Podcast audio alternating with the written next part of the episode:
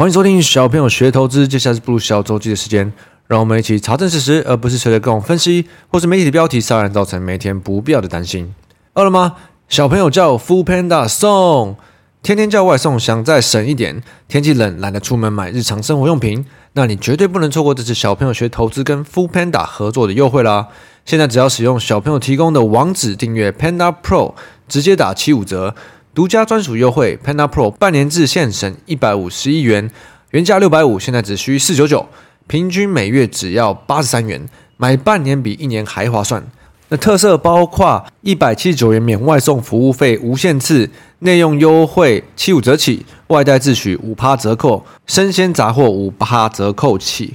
那网址我会放在下方的资讯栏，或是你也可以去 IG 找挥编索取。那就分享给有需要的朋友们，或是你也可以分享给常常订外食的同事喽。我最近其实一直觉得我蛮庆幸出社会一段时间以后，又有回学校去念书，有帮助我找到一些东西的答案。我一直花很多时间想要去了解说，诶，为什么很多时候我们在市场里，呃。大家总是要用理论或者是理由去解释或是合理化所有发生的事情。就算你知道很多事情它发生的时候，其实没有任何的理由，就可能是市场的情绪，又或者是一些突发的事件。所以，到底是因为金融圈的工作需要每天分析吗？还是因为媒体的工作需要每天有东西可以报道？还是这个源头到底是从哪里出来的？那我觉得我去学校以后。呃，尤其是修了这些有关金融投资相关的课程，我终于找到了这个源头。因为学校就是这样教的，真的就是觉得，诶，理论要拿来解释市场上发生的所有事情。投资理论常会讲到啊啊，可是有时候情绪反应极端的那种时候，那是无法预测，那是无法抓到的。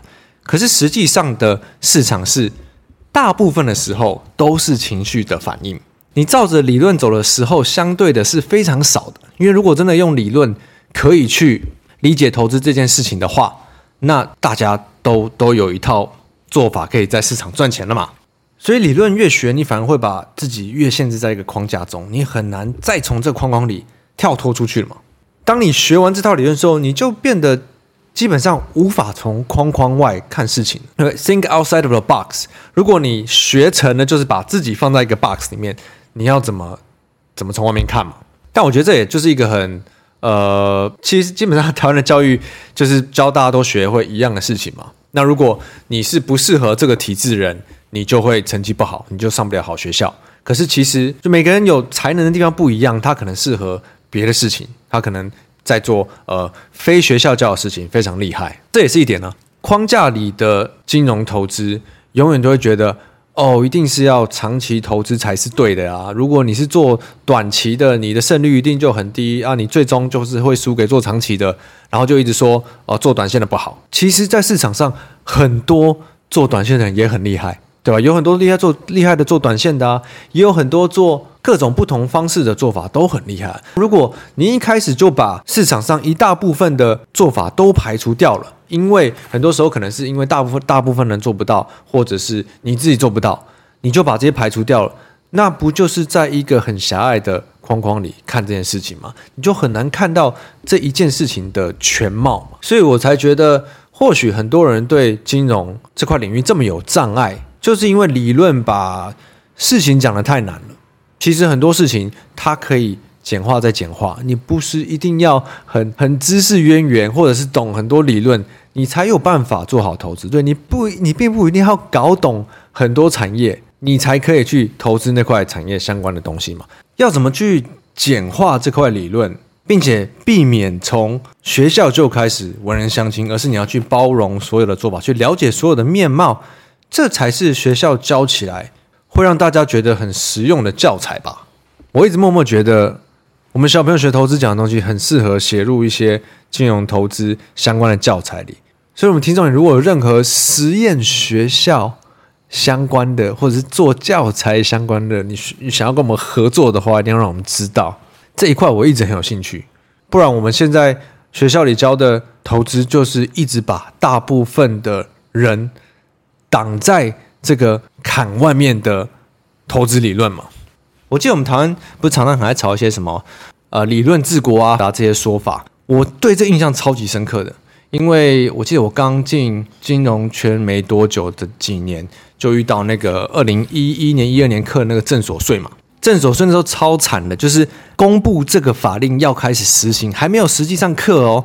台股一天的交易量，我记得掉到一天只剩下四百亿。现在平均每天的交易量还有两三千亿嘛？那那二零二一年好，那时候有到六七千亿嘛？诶，所以想想象四百亿真的是一滩死水哦。就是一个法令，那时候要刻这个法令的，就是当时的总统嘛，跟他的金管会的啊，反正就他的幕僚。明显就这群人，他们都没有在股市里交易或者是投资的，所以他们觉得在股市里的所有相关人士都是来投机的，所以应该要克他们重一点税，导致那时候做了一个正所税嘛。所以就是你完全没有参与这个市场的人，反而是制定法规跟规则的人，不觉得很奇怪吗？例如说，我一直觉得很奇怪一点哦，我们台股不是有那个呃警示股，然后处置股嘛？就是你如果呃涨太多，或者是量异常，反正就是各种金管会规定的规则，以后你就要被关嘛。那被关可能是五分钟交易一盘，又或者是再关久一点，就变成二十分钟交易一盘，再是六十分钟。主要为什么他们会做这个呢？他们是说他们要保护。一般的投资人，一般的散户，其实台湾很多金管会规定的这些规定规则，都是要保护散户为出发点哦。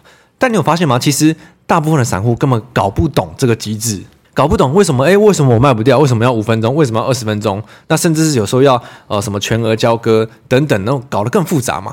所以这一个规则。所谓的处置股规则，反而沦为就是会玩的人，对，通通常是大户嘛，会玩的人，他们有很多的交易方式玩法可以去玩这些处置股。那我觉得，那反而是不会的、不懂的这些散户，在这些处置股的做法上，是完全就是真的是被当被当韭菜在割的。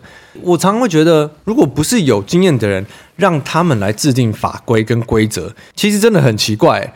你看，我们最近，我不知道大家有没有看到那个行人的霸王条款嘛？我原本对霸王霸王条款的认知就是过马路有红绿灯要右转，你要让行人先过，或者是你一定要在行人后面才能转。这个我觉得我完全可以理解。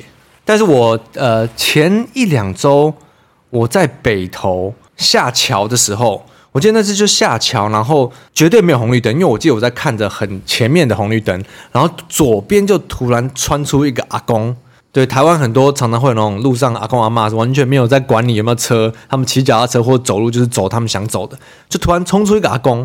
那那边是完全没有红绿灯嘛，然后对面可能刚好没车，他看到这边有车，他就停下来了。我记得我当下还骂出来。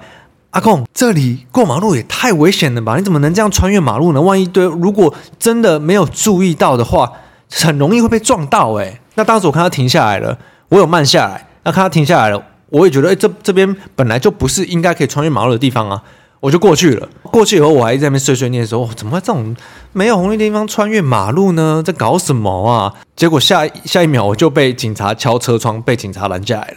我被拦下来的时候，我还。完全莫名其妙，我想说我，我我干了什么事吗？警察杯杯竟然说我没有礼让行人，知道最近这个什么霸王行人条款的更改吗？之前从两千四变三千六，现在要六千了。你没有礼让行人，所以要罚六千啊！我整个傻眼，我想说，我刚刚还觉得是阿公的不对，竟然是我不对啊！我就跟警察辩说啊，因为我我没有红绿灯啊，我一直在看前面的红绿灯，完全没。这边完全没有红绿灯啊！他说有，你转头看，有一个正在做还没做完的红绿灯。我心里想，正想说，这样也行啊，这样也行啊！啊，但是反正就怎么讲，警察就是，呃，可能年底吧，就已经心意已决。但我是觉得这个我是一定会去上诉了，因为我听我之前的好同事久等有说，他之前有上诉几张交通的罚单，都诶，好像有一张有过。所以其实就是可以上诉评评看，尤其这种我自己真的也觉得，呃，有点冤枉啦，有点冤枉，真的好像还蛮容易因为一些莫名的原因拿到交通罚单的，这个是不是应该要去拜拜啊？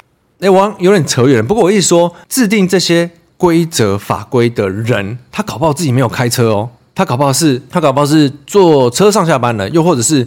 他自己不一定是有在那边开车，所以他不知道说，所以他不知道真的。你如果自己是开车人，你骑车，你会遇到很多行人，是他们非常不守规则。哎，其实不是真的，不是很多时候是车子或是呃机车的问题嘛。所以这很多这种法规限制，应该还是要以有实战经验比较久的人来帮助这些规范，会比较合理吧？不然，其实你真的规范的时候，你也不是保护到你想保护的人啊。对，像我刚刚讲到那个处置股的部分，你想保护到的反而是有钱的大户吧？你想保护的人，其实是比平常更容易被割爆吧？啊，不过这部分应该也就只是碎碎念而已，呃，这也不是我们呃可以控制的地方。我们应该要做的还是做自己可以控制的部分就好了。好，那我们来看一下这周市场的呃状况吧。这周市场又是开始鬼打墙了。我真的有时候看这些鬼打墙东西，会看得真的很腻。就是你会看市场来回在炒一样的东西，可以。有时候可以炒上两个月、三个月，甚至半年。但是如果你是呃跟着这个风向一直在这边来回的话，那真的真的会很累，真的会很累，而且你会觉得很看不懂，很没有一个逻辑。但所以就是你不能跟着这个框架里的圈圈在那边每天找理由、找理论去说服每件事都有道理嘛？我觉得这个是最真的是最最基本的哦。我们现在看最近油价，好，最近油价。一路的跌的蛮多的，我不知道很久没提了，大家还记不记得？油价最根本的反应是在反映，呃，世界对经济的预期会不会好嘛？显然的，大家对之后的经济预期是相对不好的嘛。对，从今年开始一直都是对经济的预期不好。那虽然意外的，美国的经济还是一路的很强劲嘛，可是现在一个很麻烦的点就是中国的经济很差，而且是呃。在近期都看不到复苏的差。如果大家可以回想一下，周记有没有讲到了？应该是今年哦，二零二三年第一季在讲说，第二季有可能会回温，然后推到下半年，然后到下半年你发现也没有明显的回温。虽然最近有一些大家独立的题材，像是什么中国手机啊，然后一些有可能复苏的消费产品，但整体来看，中国的经济其实很不好嘛，大家预期。明年至少也要看到下半年才看有没有机会有一个起色嘛？那主要也是因为他们的房市不好，反正就是问题很多。所以中国是全球的也是前三大的石油用国。如果大国家的经济景气预期是不好的，这其实油价照理来说，就像我们呃小朋友学投资第一季应该就有提过了，有一集是在讲油价的。基本上，如果全球对呃几个用用油大国的景气预期不好的话，油价就是会在季线下走的，除非说有一些突发事件，例如说像之前乌战争，或者是以哈以哈战争嘛，以哈战争我们前前几周有讲嘛，大家以为会牵牵扯到这些产油国，所以喷了一波，但是后来没有嘛，所以又走回它原本该走的样子。那通常原油的价格就是在这种呃突发事件的时候才会出现很很拖长你的波动，就像一开始讲的嘛，不只是。股市就是你任何有金融商品的，呃，有价格的地方，其实大部分的时间都是在反映人们的情绪，并不是有时候在反映情绪哦。其实大部分的时间都是，只要有人的地方，那这跟钱有相关嘛？你一定就是在反映情绪啊。那我我这周看到这个新闻，我真的觉得很好笑。其实这周有一天油价大跌了，呃，三块是几趴，反正是四四五趴之类的，很。新闻竟然是写什么理由？你们有看到吗？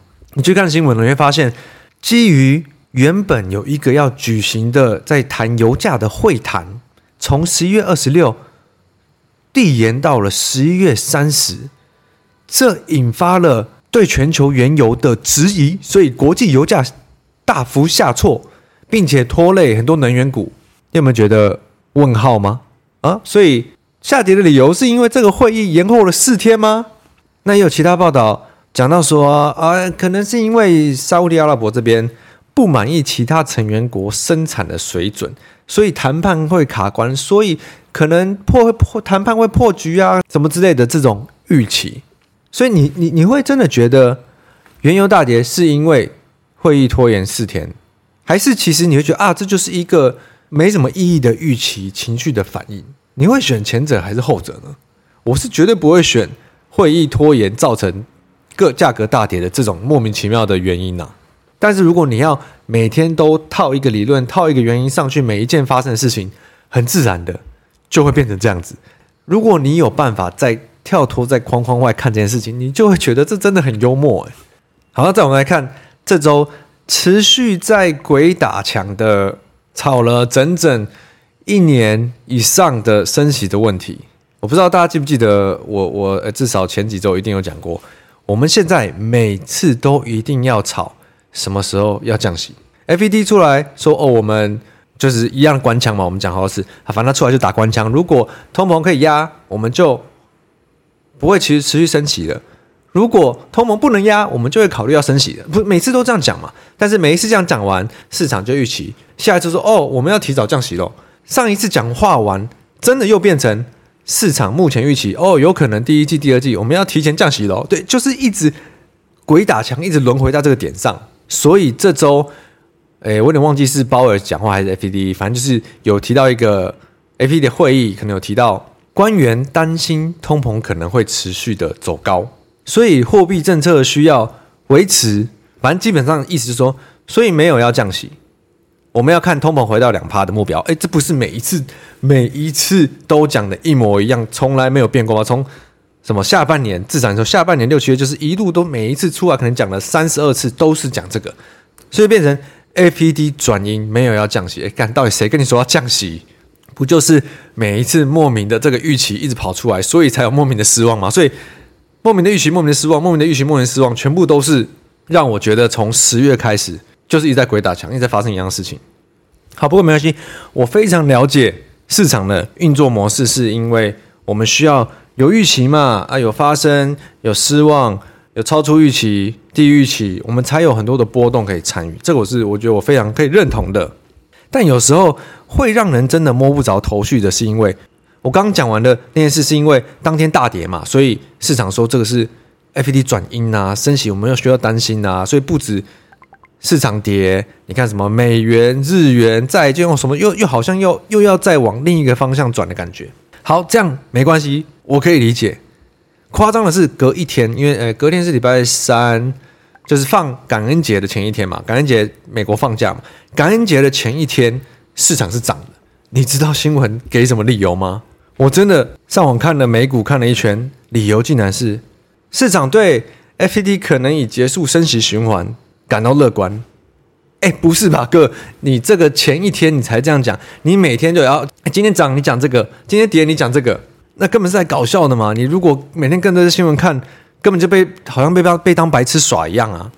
所以我在周记我才会一直强调，第一你要有呃自己的逻辑，你不能因为市场讲什么，新闻讲什么，你就是跟着这个风向走。像我就觉得嘛。